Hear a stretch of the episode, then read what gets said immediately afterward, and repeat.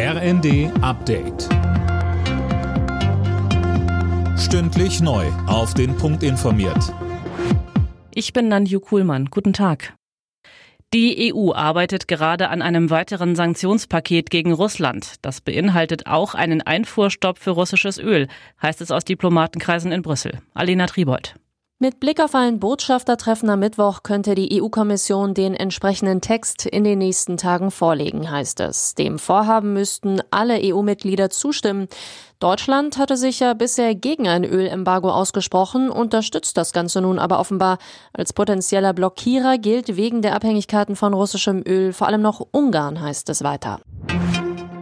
Wir versprechen, für sie da zu sein, bis der Kampf beendet ist. Das hat die Vorsitzende des US-Repräsentantenhauses Pelosi dem ukrainischen Präsidenten Zelensky zugesagt.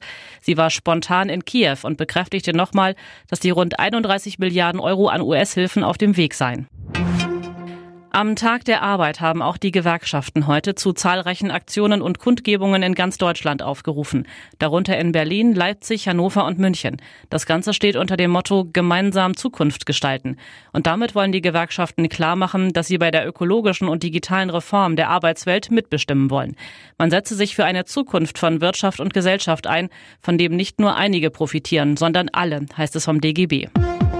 Alle Nachrichten auf rnd.de